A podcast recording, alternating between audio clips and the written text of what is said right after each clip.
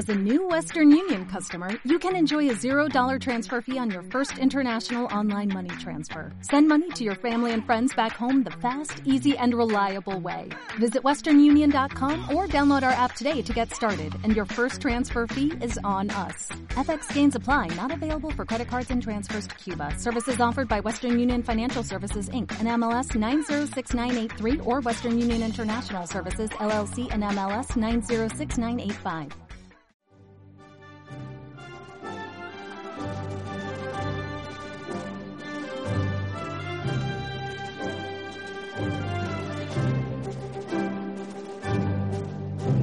Muy buenas a todos oyentes, bienvenidos a Radio Libertad Constituyente en el eh, día hoy, lunes 27 de julio del 2015. Tenemos, eh, tenemos a, David en la técnica que nos está ayudando. Hoy presento yo, eh, pero eh, con la inestimable ayuda, compañía de Julio Arazán, que tenemos en conexión con Skype en Brighton, ¿no, Julio? Muy buenas, Julio. Buenos días David, buenos días Manu y buenos días oyentes. Así es, día nublado y ventoso con, eh, con la mar muy brava hoy en, eh, en el condado de, de, Sussex, al sur de Londres. Muy bien, pues el programa lo queríamos orientar hoy en dos partes, a ver eh, cómo, cómo, cómo surge el programa, porque el análisis internacional que queremos que nos traiga Julio viene bastante cargado, de hecho, con últimas noticias eh, que aparecen en la prensa, eh, últimas noticias económicas que vienen de China, bastante nubladas también, como el tiempo en Brighton, pero eh, también queremos acercarnos a la prensa española. No obstante, vamos a hacer un enfoque internacional con, con un análisis de lo que está pasando en, Re en, Reino Unido, que siempre nos resulta tan interesante, pues la prensa española eh, está tan atada a los intereses de, de, la, de la, oligarquía que, que básicamente eh, volvemos una y otra vez sobre los mismos temas. Sin embargo, en la prensa inglesa hay novedades, ¿verdad, Julio? ¿Qué, qué nos puedes comentar? De bueno, mmm, por, por, resumiros, por resumiros la semana, eh, creo que hay, hay, dos noticias que pueden, eh, no sé la repercusión que ha tenido esto en, en España, pero eh, hay dos noticias eh, creo que importantísimas. Eh, la primera es la irrupción del presidente de Estados Unidos, eh, Barack Obama, en el referéndum sobre la, continuidad o no del Reino Unido en, en eh, la Unión Europea. la semana pasada, el presidente norteamericano, en vísperas de, de viajar a Kenia, la tierra de su padre, con el que tampoco contacto tuvo, eh, de paso, me permito recomendaros los dos libros que, que, escribió Obama antes de ser presidente, porque de verdad son interesantísimos y de una honestidad que ya querría yo en, eh, en algún eh, político español, porque de lo que se trataba es de que el elector americano conociera a la persona que podía ser en aquel momento presidente de los Estados Unidos, o esa costumbre tan sana que se tiene en los países eh, anglosajones de escribir eh, memorias, cosa que en España, pues desgraciadamente no, no, no tenemos. Sería interesantísimo conocer eh, las memorias de, de, Felipe González, o bueno, no diré de Adolfo Suárez, pero bueno, hubiera sido interesante por tener bueno, una opinión de primera mano, una visión de primera mano de los protagonistas de la historia española. No tenemos ese, ese privilegio. Además, pero, he hecho, pero bueno. Sí, bueno, tenemos bien, pues le honra, no, no he leído sus memorias, pero bueno, le, le, le, honra haberlo, haberlo hecho o por lo menos haberlo intentado. En todo caso, eh, Obama dijo dos cosas que me parecen interesantísimas.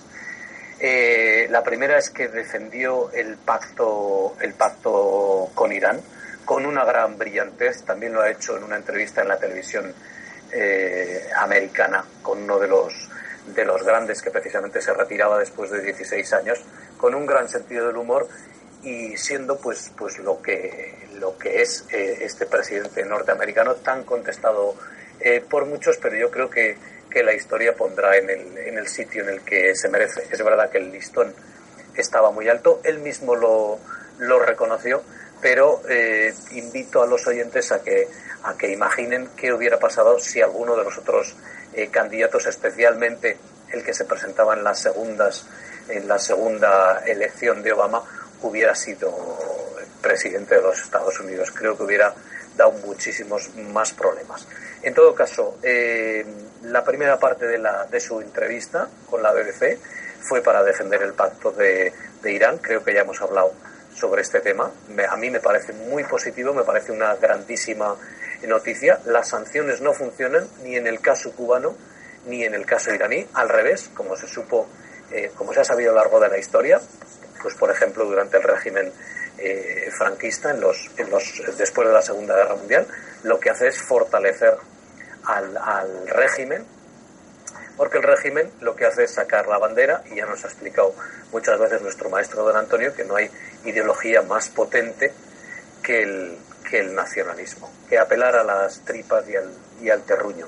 Bien, eh, la segunda parte fue todavía, si cabe, más interesante, porque mm, Obama se permitió en eh, una licencia algo, algo que a mí me recordó lo que pasó eh, dos semanas antes del referéndum escocés, cuando Obama, ante la sorpresa de muchos, y la mía desde luego fue mayúscula, porque eh, normalmente un presidente norteamericano no, no explicita en público eh, sus opiniones sobre, sobre asuntos internos, eh, pues él se permitió decir que en el caso escocés que lo que no está roto no hay que arreglarlo. Obviamente eh, llamando y avisando de las consecuencias perniciosas que desde luego el tiempo eh, ha puesto en, lugar, porque bueno, para nuestros oyentes, pues eh, imaginemos las consecuencias que hubiera tenido pues para esa Escocia independiente un petróleo a menos de 50 dólares y como ha explicado Roberto Centeno,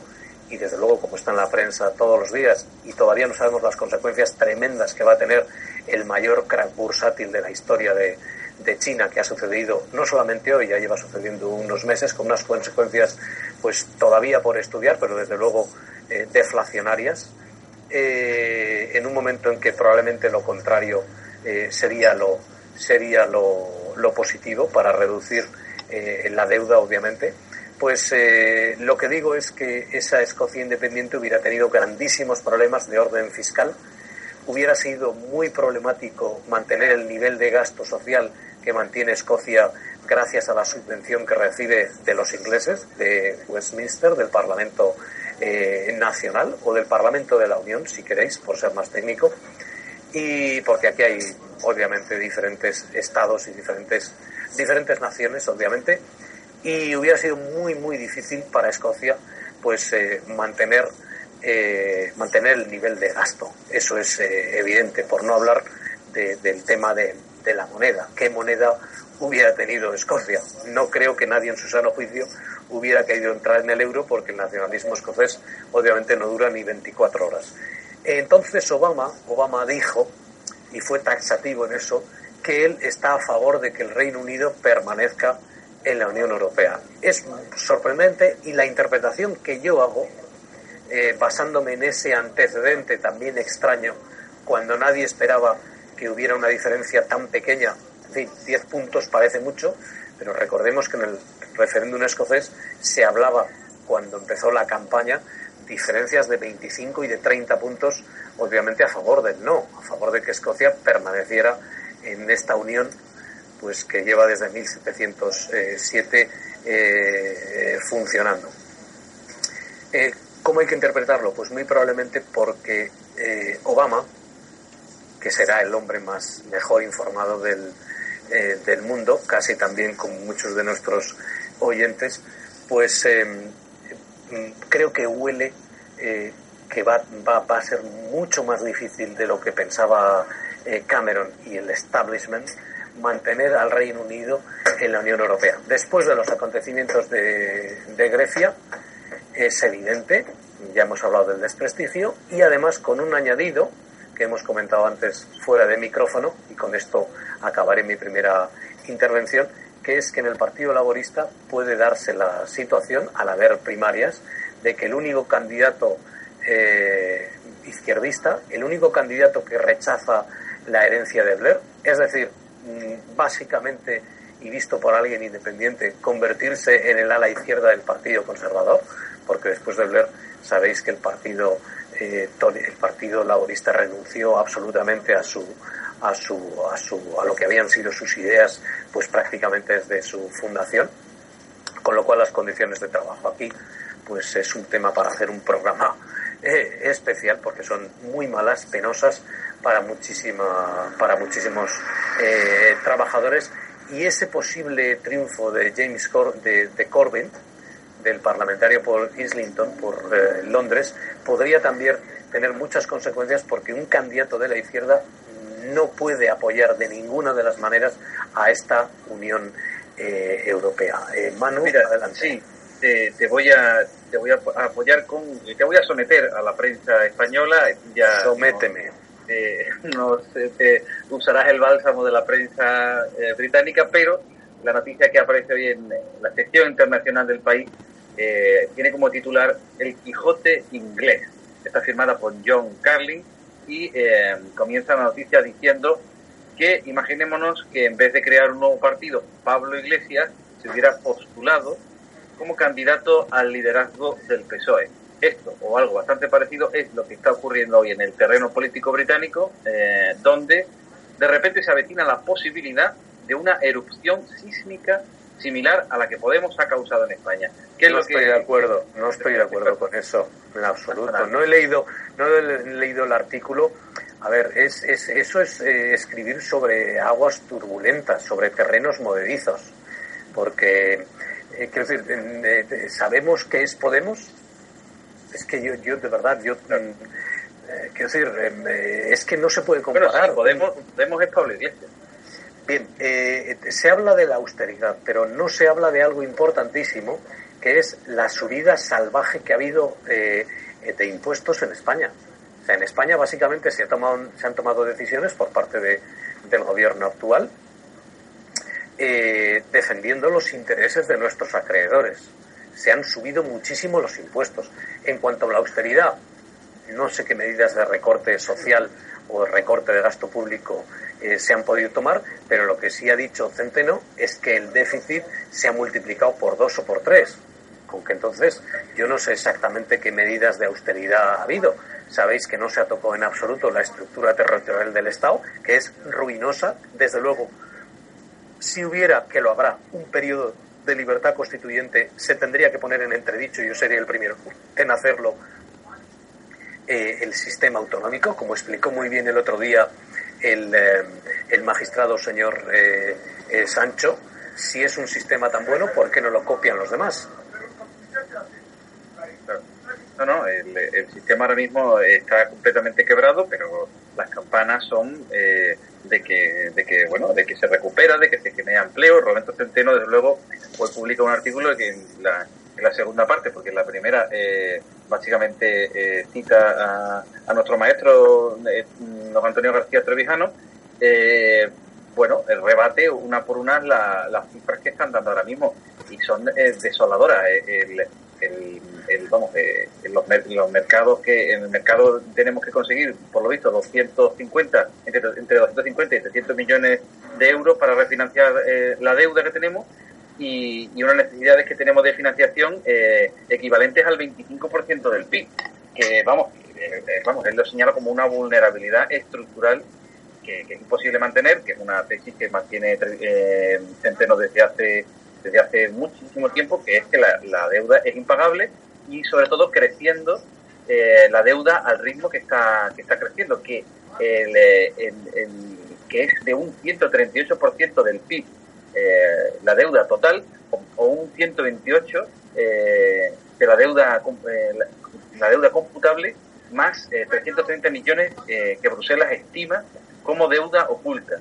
Eso eso en cuanto a, la deuda a la deuda de en fin he dicho la deuda pública, pero también la deuda exterior que tenemos según lo publicado hace unos días por el Banco de España, asciende ya a 230 del PIB, 230% del PIB y de ello eh, la segunda, eh, la, deuda la deuda neta asciende al 94% del PIB.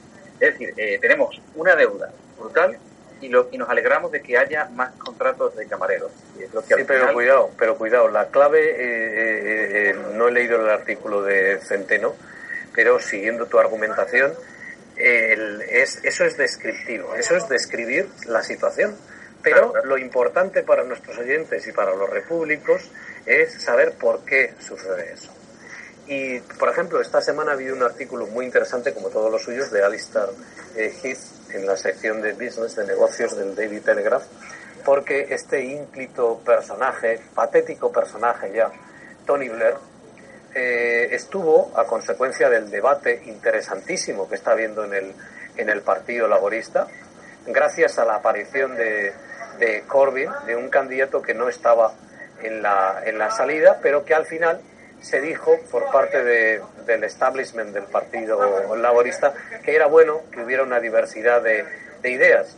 ¿Qué les ha pasado? Pues que les ha salido el tiro por la culata, porque en el momento en que ha habido un candidato que dice lo que la gente piensa, lo que muchos, uh, muchos seguidores del Partido Laborista piensan, es decir, no recortemos el estado del bienestar, los recortes del, del, estado del bienestar obviamente afectan a las personas que más los necesitan. Para que os hagáis una, idea del cacao en el que se encuentra el Partido Laborista, esta semana se ha aprobado la reforma del, del welfare state, del estado del bienestar, probablemente la reforma, reforma que podríamos decir también destrucción, porque de verdad es una restricción de una serie de derechos sociales, de ventajas para ayudar a personas que ganan muy poco dinero y que había sido muy exitoso durante muchísimo tiempo. Pues los tax credit, es decir, cuando una persona no llega a un determinado eh, sueldo, pues eh, se le añade una cantidad pequeña, pero que cuando una persona cobra poco dinero, esa cantidad pequeña, mil libras al año, mil doscientas libras al año, pequeñas ayudas sociales, pues son la diferencia entre poder llevar una vida digna o no. Ya digo que las condiciones de trabajo aquí son mm, de AUPA para muchas personas, para muchísimas personas. Pero por intentar desentrañar las mentiras que nos suelen intentar colar en la prensa española, ¿por qué eh, discrepas eh, de la tesis que plantea el artículo del país en el que dice que, el, Quijote inglés, como llama Jeremy Corbyn, es como si fuera el Pablo Iglesias ¿Por qué no es? ¿Por qué dices que eso no es así? Bueno, Pablo Iglesias no se ha presentado en ninguna primarias del Partido Socialista. O sea, es que es mezclar churras con merinas. O sea, Podemos, será lo que sea, pero es un movimiento genuino que ha conectado con una parte del electorado eh, español. Y Cada vez menos. Sería distinto, sería distinto si se presentara alguien del la ala izquierda del Partido Socialista. Es que yo no sé realmente por qué está Podemos. Desconozco, no tengo esa, esa información, pero es fundamental no comparar cosas que no son comparables. La situación eh, y el régimen político que tiene el Reino Unido no es, y esa es la trampa del artículo del país sin haberlo leído, no es ni con mucho la situación de la partitocracia que hay en España. no sé en qué, en qué momento eh, se le ha ocurrido la comparación a, Carlin, obviamente porque tiene que llamar la atención para que eh, el lector del país eh, se identifique o, pueda hacer ese paralelismo. Quizás él lo está haciendo para que se entienda más, pero no. Simplemente Corbyn lo que dijo cuando le dijeron, ¿por qué ha votado usted en contra de, de la reforma del welfare state? Dice, bueno, es que es normal, soy laborista defiendo a la clase trabajadora, defiendo a los más necesitados, no veo dónde está el problema, es de sentido común.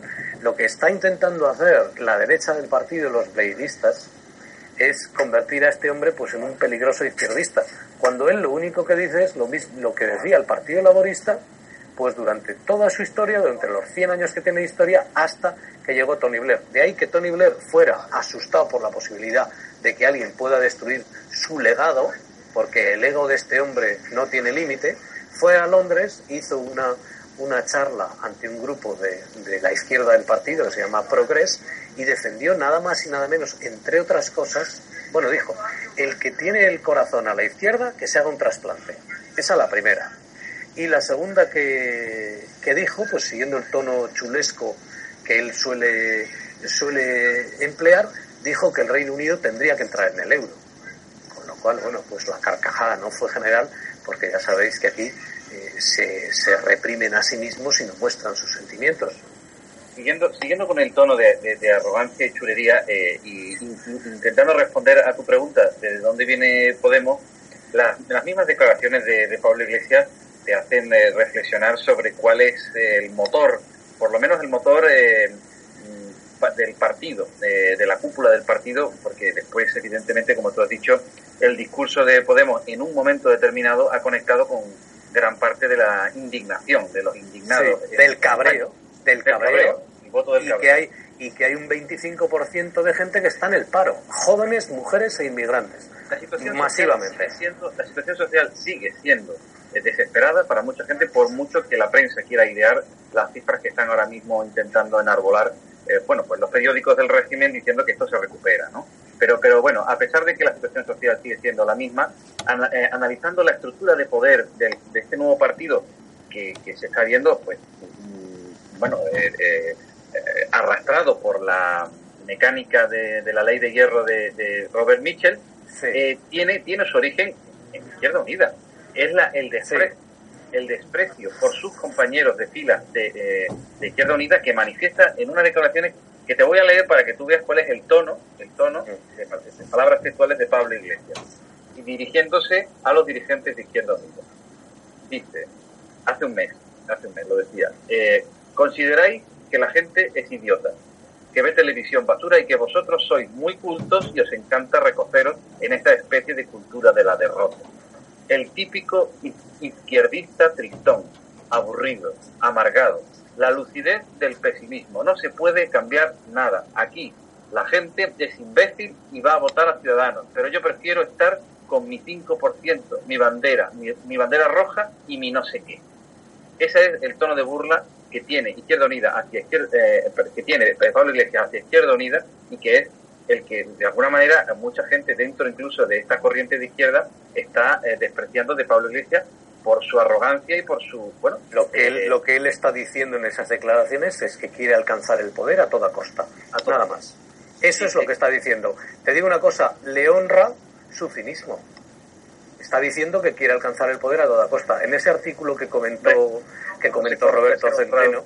no no digo digo honrado honestidad en el sentido que no oculta para lo que está con las declaraciones que acabas de leer se ve claramente que él lo que quiere es alcanzar el poder. Y les está diciendo a los demás, a lo mejor tenéis razón, pero tal como estáis vosotros no vais a hacer nada. Y la situación no sé hasta qué punto le está dando la razón. Creo que Podemos tiene la alcaldía de Barcelona, tiene la alcaldía de Madrid, tiene la alcaldía de Zaragoza. Izquierda Unida, desde luego, nunca ha alcanzado eh, las cotas de poder que ha alcanzado Podemos en muy poco tiempo. Eso visto desde aquí. Bueno, sí, eso visto desde, desde ahí precisamente porque no se defiende a los detalles de, de, la cooptación, bueno, claro, de los miembros que están dentro de esas formaciones consistoriales. Eh, disculpad, queridos amigos, disculpe, disculpad que os interrumpa, pero me congratulo de, poder anunciaros eh, a vosotros y, por supuesto, a todos los oyentes de Radio Libertad Constituyente que don Antonio García Trevijano ya se encuentra en casa, acaba de llegar y, estamos muy felices de, poder volver a contar con él aquí, aunque por supuesto hoy no, no va a poder participar, ha de, ha de descansar y, de momento le, se está condicionando en, en la casa. sin más preámbulo, bueno, eh, pues pueden, pueden continuar, podéis continuar. Y bueno, me alegro, me alegro muchísimo de que don Antonio esté, ya, está, ya está en casa y, y espero y deseo que pronto pues eh, pronto se sume a, a, esta su radio. En todo caso, estábamos hablando con, con Manu antes y, espero que a los oyentes no les disguste el, el, el, pequeño, el pequeño caos, porque todos son buenas noticias y estamos haciendo esto en directo. Y hay una noticia ahora tremenda y es que eh, eh Varoufakis acaba de decir, y ya se hacen eco, hemos hablado de antes, creo que off the record, del, del artículo de Ivan Spritzer en el que recoge las declaraciones de Varoufakis, que el propio Varoufakis eh, eh, eh, las hace a Pritchard porque además lo ha filtrado, lo ha filtrado un periódico griego. Pero él lo que dice, y voy a leer textual, voy a traducir de lo que dice ya hoy el, el, el teletipo, porque ya ahora ya está en toda la prensa británica.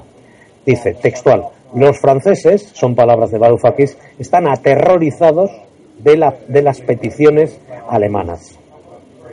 Eh, habiendo explicado su plan secreto para un sistema paralelo de banca, porque Varoufakis quería eh, em, imprimir una moneda que sustituyera el euro, siguiendo el resultado eh, favorable a su estrategia, que en realidad era un rechazo, un rechazo a la Unión Europea clarísimo, clarísimo, no solo a la austeridad, era un rechazo a la arquitectura que tenemos impuesta en Europa dice textual, el gobierno está aterrorizado, el gobierno francés, por la austeridad que le piden eh, los alemanes. Están aterrorizados, continúa, porque si tienen que hundir su déficit presupuestario a los niveles que Alemania les pide, el gobierno de París caerá. Y dice, no hay manera de que puedan manejar políticamente eh, la austeridad que les pide Berlín. Y continúa diciendo, Varoufakis explicó cómo eh, Schauble eh, ya le, había mostrado a él su plan para eh, redefinir la, eurozona y añadir más eh, política, unión política para hacerlo insostenible. ¿Qué te parece, Manu? ¿No te parece sensacional? Hombre, me parece sensacional. Me, me aterroriza a mí, claro, porque se están firmando unos acuerdos que saben que no se van a cumplir, en qué es lo que están pensando, qué, qué es lo que están salvando, quién se beneficia del desastre que va a sufrir Grecia, porque, porque esto parece que es un, un acuerdo completamente con papel mojado. O sea, eh, un acuerdo entre zombies, mano. sí, sí, una cosa que, que aterroriza porque realmente se ha vendido como que, bueno, que se ha salvado que bueno, que ha tenido que ceder. Aquí no se lo cree nadie eso. Eso aquí no se lo cree nadie. Da igual el Guardian, da igual izquierda, derecha. Y el problema que tiene precisamente Cameron es venderle a la opinión pública británica que ellos no tienen nada que ver en este lío. Como dijo Cameron en el Parlamento, que ellos arreglen su lío. Como si él no tuviera nada que ver. Cuando él, obviamente, sigue manteniendo las libras esterlinas, pero el Reino Unido está en la Unión Europea. Eso es innegable pero que aquí es Shoble, el, el, caballero de la silla de ruedas, es el único que ha dicho las cosas más o menos claras. Y el único que dice la verdad. Eso es cierto. Eh, Mira, le dice, Manu, perdona que te comente porque estoy acabando de leer el teletipo, veo que se está, fíjate, esto es de hace 20 minutos, son las 12 y 36 minutos ahora en el Reino Unido. Y dice, eh, cree que una salida de los griegos lo equipará con suficiente poder para aterrorizar a París, a lo que los franceses se han estado resistiendo hasta ahora, lo que en cierto modo es hacer un presupuesto en lugar de en París, en Bruselas. Fíjate de lo que está hablando este tío. Es que, no, esto es de, probablemente la información que tenga Ivan Spritcher le venga directamente de, de Varoufakis, vamos, de hecho, él, cita en el, en el Telegraph que, bueno, que al quien habla es al Telegraph, pero vamos, que con quien está hablando es, es con Ivan, Ivan Spritcher, ¿no? Y realmente la información que le transmite ahora mismo Varoufakis, que es la fuente, es la fuente de este, de esta información, yo creo que es bastante cierta y que, y que, bueno, que precisamente es lo que ha hecho que este señor mm, salga de las negociaciones que, con las que había amenazado en, dentro de, de los argumentos que se habían puesto encima de la mesa, la salida necesaria, salida del euro de, Grecia, que eso había sido algo que había eh, apoyado por lo menos durante cinco años Schauble, y que, claro, vamos, yo me creo esta información y realmente me aterroriza a mí, me aterroriza a mí porque, porque entonces estamos eh, eh, viendo que a la vuelta de la esquina, pero vamos muy cerca, vemos un acuerdo que está condenado al fracaso, claro. Así es, así es. Fíjate, continúa porque eh, Varoufakis en estas, en estas, ahora ya dice que son unas cintas en las que se revela el plan B que tenía Varoufakis y es el que le cuesta la cabeza cuando pierde la votación eh, la noche en la que se sabe el resultado del referéndum. Varoufakis quiere continuar con esa carta de no depender del Banco Central, que obviamente está estrangulando el sistema bancario griego. Solo dejo una pregunta para, para la reflexión de nuestros independientes oyentes y de los repúblicos. Va una cosa con otra.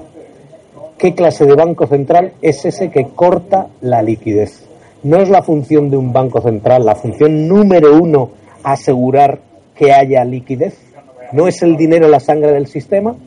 Bueno, pues ese mandato no lo tiene ese banco central en el que estamos atrapados. Y la deuda española es una deuda en una moneda que no controlamos, una moneda que nos ha sido impuesta, sobre la que nadie nos ha preguntado. Y no es suficiente el problema de la deuda, sino que además es una deuda en una moneda extranjera, en lo que es simplemente un sistema de tipo de cambios mm, eh, eh, eh, fijo, como se dice en inglés, una straight jacket, una chaqueta de fuerza de la que hay que salirse cuanto antes mejor. No hay recuperación posible dentro del euro. Está clarísimo. El que no lo quiera ver, si no puede leer en la prensa británica, que busque información de economistas independientes, me da igual Paul Grudman, que Stirlitz, que, en fin, hay, mm, o que simplemente que lea los, que vea los hechos. Fíjate, Manu, eh, eh, continúa diciendo Varoufakis, esto es exactamente de hace ocho minutos, y Varoufakis dice, Wolfgang, refiriéndose a Soudel, me ha dicho claramente lo que quiere y es la salida de Grecia. No, no, eh, a ver, eh, lo tiene claro, mm, Varoufakis lo tenía claro, pero yo no sé cuál, de dónde le viene la independencia a Schauble, o Schauble, como se pronuncie. yo mm, creo que es un tipo responsable simplemente, pero es que, claro, el problema, el problema del Banco Central Europeo, comandado por quien está comandado, que es por Alemania, y por el poder político de los, de los alemanes, es que no, no hay control. Una vez más, el problema es un problema político, es un problema de falta de libertad en un instrumento que es, la Unión Europea, que, en el que no tenemos control. Entonces, ¿cómo podemos? Si la idea de los Estados Unidos de Europa es buena, pero tendría que basarse en la libertad y en la, necesaria representación de los ciudadanos en unos poderes realmente separados, en un banco central realmente independiente eh, y, que, y que, bueno, que efectivamente esto pues tuviera una unión fiscal, porque esto no tiene ningún sentido. Esto es un aborto que sirve para beneficiar a una oligarquía que está allí en Bruselas, en Estrasburgo, mm. viviendo y haciendo sus planes sobre lo que efectivamente pues, pues puede, considerar, puede consistir a lo mejor en cortarle el flujo eh, de dinero a, Grecia. Bueno, lo que está claro, lo que está claro que el euro ha causado un auge del nacionalismo en casi toda Europa, también en Alemania, y lo que ha causado es una divergencia entre los diversos estados que entraron en el euro, con lo cual es un desastre sin paliativos. Aquí no hay exageración posible. Sus objetivos eran exactamente los contrarios. Y lo que ha causado es pobreza, y es más, el euro es una fuente de pobreza para la mayoría de los países que entraron porque sus élites políticas querían homologarse o simplemente eran obedientes a los deseos de bueno, de lo que es un plan eh, político propio de la Guerra Fría. Fíjate lo que acaba de decir este tío. Dice... Em, ¿A quién te refieres? A, a Varoufakis. El Fondo Monetario Internacional no quiere un acuerdo porque sabe que no puede violar su carta fundacional otra vez para darle préstamo a un país que sabe que su deuda es inviable, refiriéndose a Grecia. Y luego dice, la comisión, ese eh, impresentable de, Juncker. Por cierto, que alguien me diga si alguien sabía cuando iba a votar en las europeas que estaba votando a Juncker. Eh, dice la comisión quiere ir adelante, no me extraña porque la controla Merkel, y Merkel quiere ir adelante. O sea que sabemos, y ya lo sabíamos desde luego en Gran Bretaña, que hay una división entre Merkel y, y pues, pues nada, nada, sigue adelante el, la película de horror que es eh, eh, El Euro y, no, no, está, no está ahora mismo esto en las portadas. Ah, de hecho, lo único, digamos, la única noticia económica destacada es la de ahora mismo en el país, eh, el tema este de, de la bolsa de Shanghai, de Shanghai. Pero vamos, que, que Grecia ya no, es, ya, no es, ya no hay problema en Grecia, ya de hecho ya no hay mucha gente que quiere obviar lo que está pasando en Grecia cuando realmente sigue siendo un problema, pero vamos, eh, que va a afectar al resto, al resto de, la llamada, mal llamada Unión y que, bueno, eh, nada, simplemente se obvia. Ahora mismo no, no hay ninguna información en, la prensa española. Eh, no se habla de Europa, no se habla de lo que está pasando en Europa. Se le ha vendido a la opinión pública española, se le ha vendido que esto ha sido un éxito y que se ha salvado el euro. Bien, pues es todo lo contrario. Esto es insostenible. La situación es insostenible y se verá muy pronto. y esto sí se puede ver en la prensa británica, como tú nos lo estás contando, realmente es un problema gordo que desde, desde la misma izquierda eh, británica también se está mm, mm, tratando, pero aquí evidentemente en ningún lado, porque no hay verdaderamente pensamiento independiente, pues no, no tenemos ninguna posibilidad de informarnos, como no sea a través de ti, Julio, que nos, nos desmenuces la, eh, los titulares y la información que se está dando en Inglaterra o en Reino Unido. Pero vamos, que, que, no deja de ser eh, eh, tenebroso las sombras que vuelven otra vez a cernirse sobre un acuerdo que no se va a cumplir. Y lo está diciendo una persona que ha estado directamente relacionada con las negociaciones y que ahora mismo está fuera eh, por precisamente mantener una postura que de manera paradójica eh, está estaba defendida desde dentro de una de, de las patas de la troika, el Banco Central. Schauble estaba decidido a que se saliera eh, del euro, cuando esto era una cosa que no se hablaba, y ahora por una persona independiente como es Schauble, o por lo menos está demostrando independencia, se ha puesto encima de la mesa. Y eso ha sentado un precedente que si vuelve otra vez a ocurrir algo parecido a lo que hemos vivido en estos últimos meses, yo no tengo la menor duda de que volverá otra vez a, surgir y de manera mucho más rápida y de manera mucho más virulenta, porque el golpe será más fuerte aún, claro. Así es, así es. Eso es lo que se ha publicado en la prensa británica a partir de ese eh, trágala al que se ha sometido el, el eh, ínclito eh, Cipras. Y, y, bueno, supongo que el pueblo griego pues seguirá tan engañado como otros pueblos de, de, Europa y, se ve claramente que es una caja dentro de otra. Es la partitocracia española dentro de otra caja que es la partitocracia que controla Bruselas y que controla Alemania. Ojo lo que dice, ¿eh? dice que quiere utilizar echar a Grecia para aterrorizar a los franceses. Es realmente, sí, sí, no, es que el eje franco-alemán nunca ha sido garantía de nada. Es que los europeístas de esta Unión Europea de Club de Ricos siempre han confiado en el eje franco-alemán, que era la Unión, que quería hacer efectivamente Estados Unidos, eh, con una maniobra política tras la Segunda Guerra Mundial, que contuviera a estos europeos que no hacen más que tirarse bombas y, matarse los unos a los otros. Pero realmente ahora la guerra no está en, los bombarderos.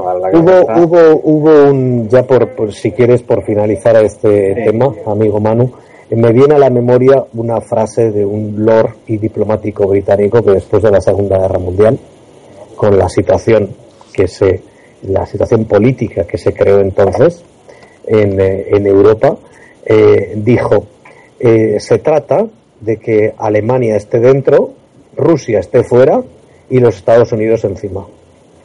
Fíjate, qué bien posicionado todo. Pues eso, eso es lo que está crujiendo. Eso es lo que está crujiendo.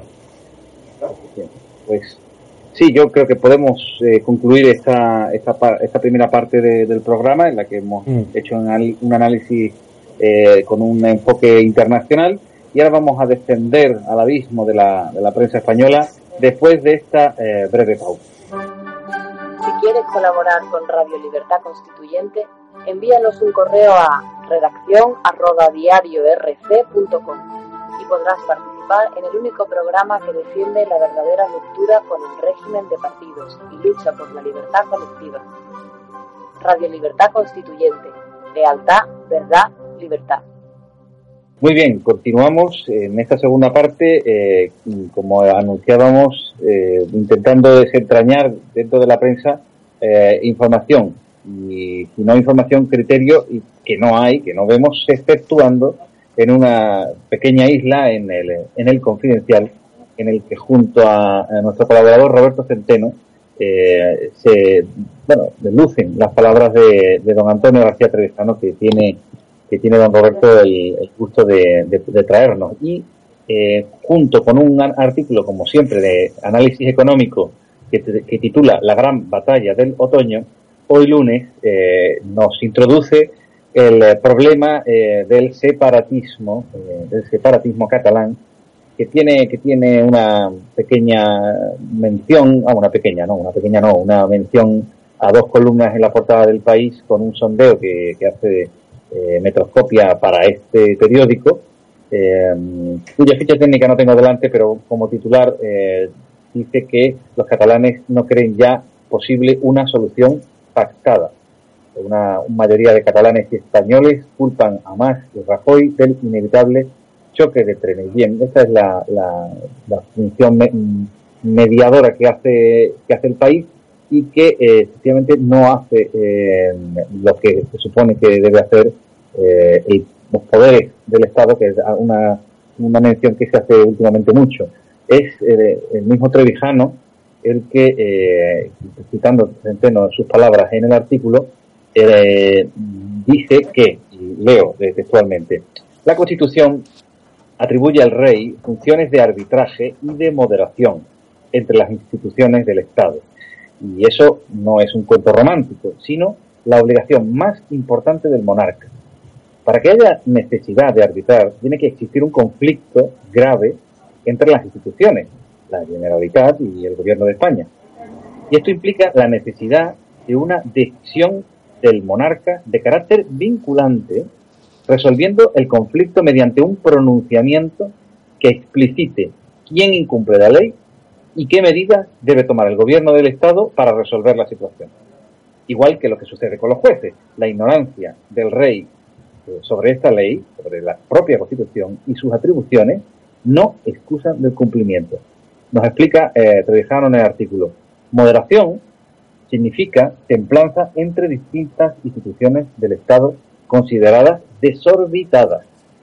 En este caso, la moderación del rey consiste en templar el ánimo existente en alguna institución cuando éste dañe evidentemente a los derechos y el prestigio de todos los demás. Y para que no haya dudas al respecto, y dicho en lenguaje llano, el rey está obligado a resolver el conflicto creado entre las instituciones del Estado, mediante la anulación inmediata en términos de nulidad radical de la institución que ha invadido esferas de, competencia exclusivas del Estado español. La moderación, lo que en derecho se llama buena componenda, es algo que tampoco ha hecho. Las palabras arbitraje y moderación expresan conceptos previos a todo conflicto jurídico declarado.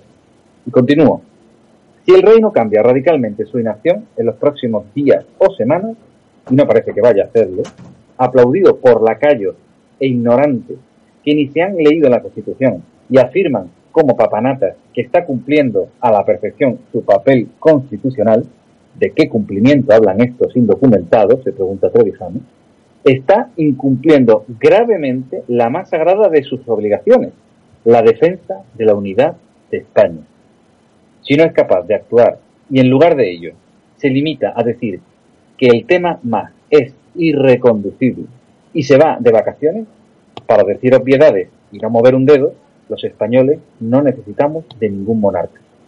Y esto es eh, lo que cita eh, Centeno, como palabras de, Trevijano, que, traemos aquí para nuestros oyentes, y que realmente asientan las fases de, eh, bueno, de la explicación de la claudicación de, este Estado que tenemos, de, este, de esta partidocracia, de esta monarquía de partidos, que, como dijimos en anteriores programas, tiene una constitución que llaman ellos constitución y que no separa los poderes del Estado, que, que se sigue manteniendo en vigor precisamente porque no se cumple.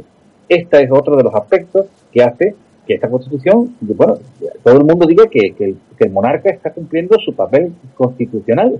Y claramente Trevijano pone eh, eh, eh, en, vamos, negro sobre blanco que no está cumpliendo su papel, que precisamente mm, porque no lo cumple esta constitución no salta por los aires y que una, una, un papel que no hace falta que lo diga que lo diga una, bueno, una carta otorgada como la que tenemos, sino que el jefe del Estado sea su legitimidad provenga de donde sea, pues tendrá que defender la unidad del Estado, la unidad de España. Si ni siquiera es capaz de defender su propia unidad, ¿pero para qué necesitamos a un rey?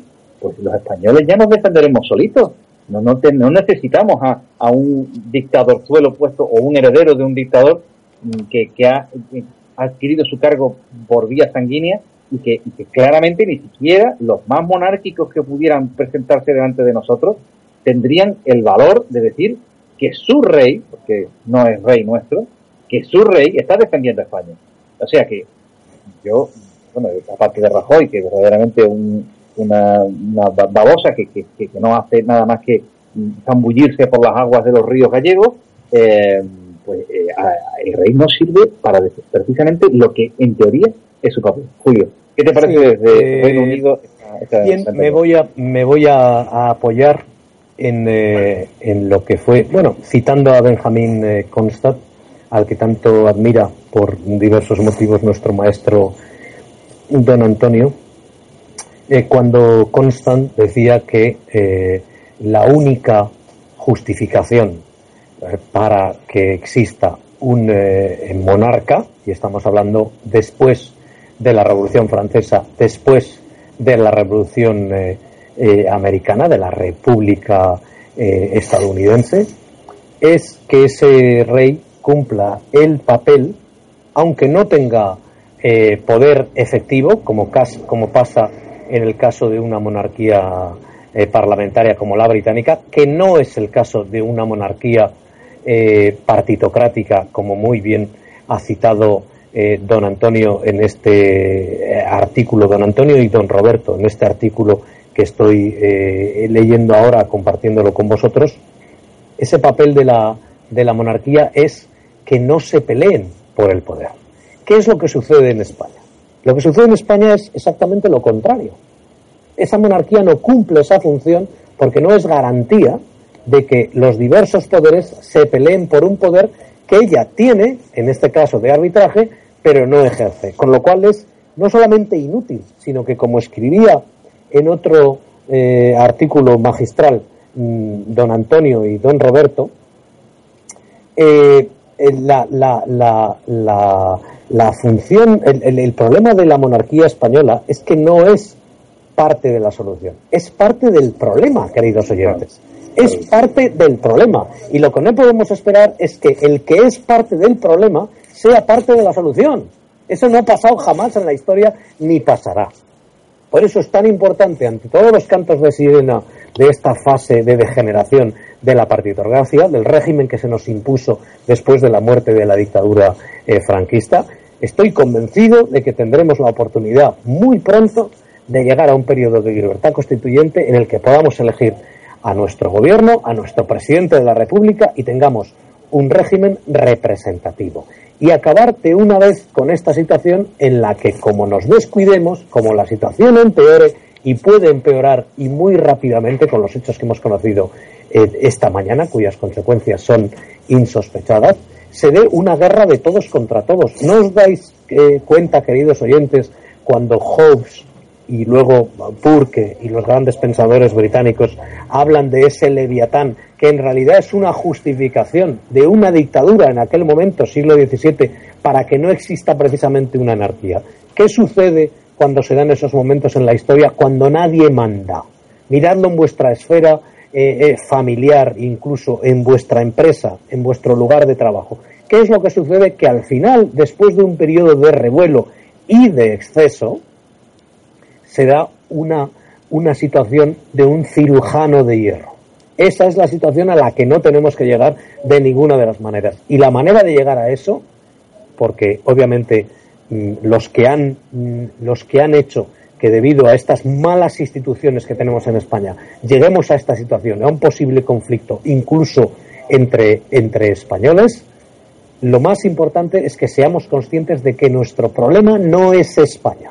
Nuestro problema son las instituciones que se nos han impuesto. Tenemos unas malas instituciones. Cuando alguien nos diga en vuestro puesto de trabajo, en una conversación normal,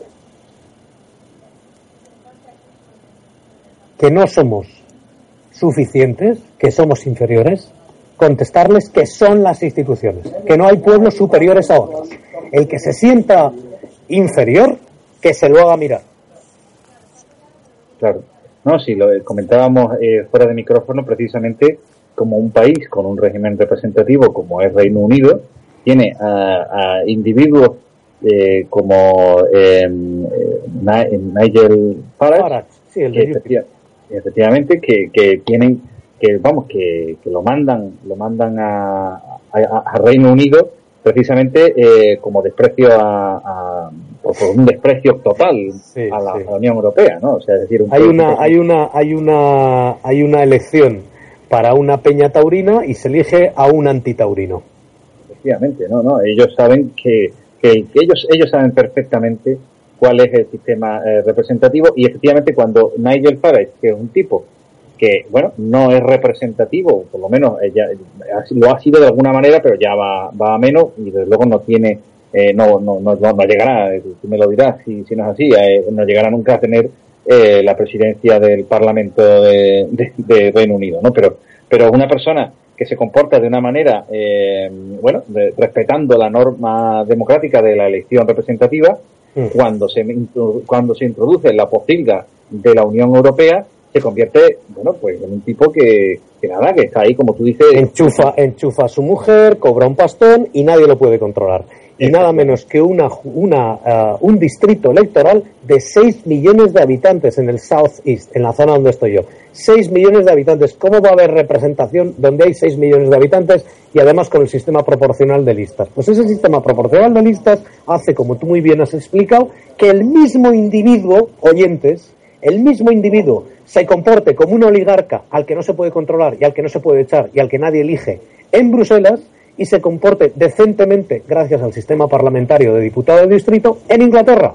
Luego lo importante no son las personas, no es si entra Podemos, no es si entran jóvenes de menos de 35 años, como dice esa calamidad uh, de ciudadanos, lo importante son las instituciones, por eso no hay regeneración posible, no hay regeneración posible. Y estamos en un momento de la historia en el que hay que decirle la verdad al pueblo. Y la verdad es la que no le ha dicho Cipras. El euro es insostenible, la Unión Europea no está, edificada sobre una democracia, sobre el deseo del, del, pueblo europeo, y es una caja dentro de otra caja, y ninguna de las dos funciona. Y las dos volarán por los aires. Hay que estar preparados para esos repúblicos. Pues sí, pues sí, la prensa española efectivamente no, no hace más que barajar encuestas, encuestas sobre Cataluña, encuestas sobre la intención de voto totalmente manipuladas. No, no se puede creer uno las encuestas que están dando ahora mismo en, en la prensa y es lo único que, que, miden. Eh, es, bueno, una apreciación, ya digo, una apreciación de, de estas encuestas de la reducción de la intención de voto hacia, hacia Podemos y en, que redunda en un aumento hacia Ciudadanos. Ahí vemos una pequeña fluctuación. El PP pues, está, por lo visto, vamos, según dicen las encuestas, eh, de capa caída completamente. No hay nadie prácticamente que, que apoye que apoye al PP o que pero, pero bueno ya veremos porque la sorprenderán no solo la, la, la configuración de pactos en el futuro sino el mismo sistema proporcional que, bueno, que sin, llegar a triunfar eh, este cambio, esta reforma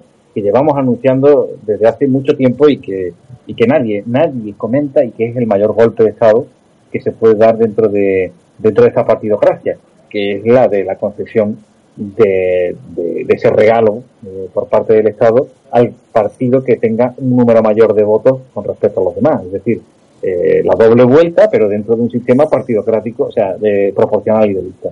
Esto es una cosa que, que ante el miedo natural de, de los posibles pactos y, componendas que hagan los partidos, porque no parece que vaya a haber una hegemonía eh, electoral por parte de ninguno de los partidos de Estado, va a haber ese miedo necesario a, la, a la reunión de algunos oligarcas que se lleven bien o no se lleven bien y las, ya, ya, sabemos que las pugnas de poder, si son duras dentro de los partidos, entre los partidos puede ser, eh, eh, pues nada, un desastre, un desastre, sobre todo porque nadie se centra en los verdaderos problemas que tienen los españoles, que una vez más, a pesar de las cifras, pues siguen siendo la precariedad laboral, el, el, el bueno, el desastre al que nos lleva eh, la, la, Unión Europea con esta eh, política económica que, que, bueno, que, vemos que lo que ha pasado en Grecia, pero que lo que llega, lo que puede llegar a pasar con España es... Eh, lo de España, lo de Grecia es una broma comparado con lo que puede llegar a pasar en España.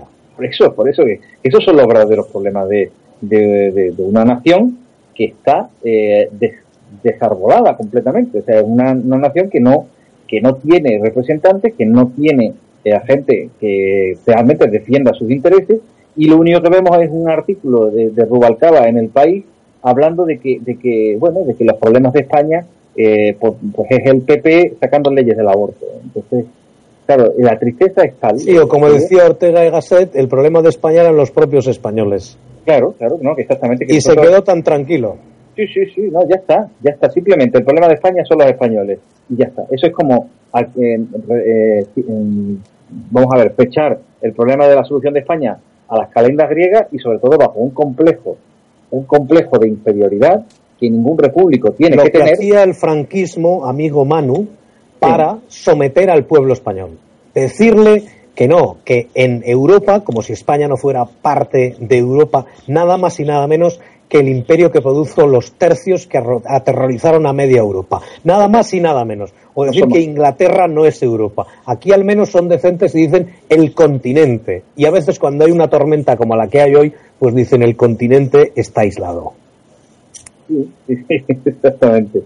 La cuestión, la cuestión es tras, trastocar la realidad para que su chiringuito continúe, dicho en, palabras llanas. Es decir, aquí seguimos adelante contándonos, eh, bueno, eh, con el nodo de la prensa española, que nada más que hace eh, enumerar y describir cuáles son los logros y las hazañas de los de los, de los que para ellos son respetables representantes del pueblo y que no son más que oligarcas a costa de nuestro dinero, que financian sus propios partidos con nuestro dinero, que es una aberración que pasa todos los años y que, todo, y que la mayoría de los españoles parece que toleran, y tenemos que hacer despertar a los españoles que no simplemente simplemente tenemos que quitarle la legitimidad y el dinero de los bolsillos. este régimen solo se mantiene por el control de los medios de comunicación que también están subvencionados. Mano.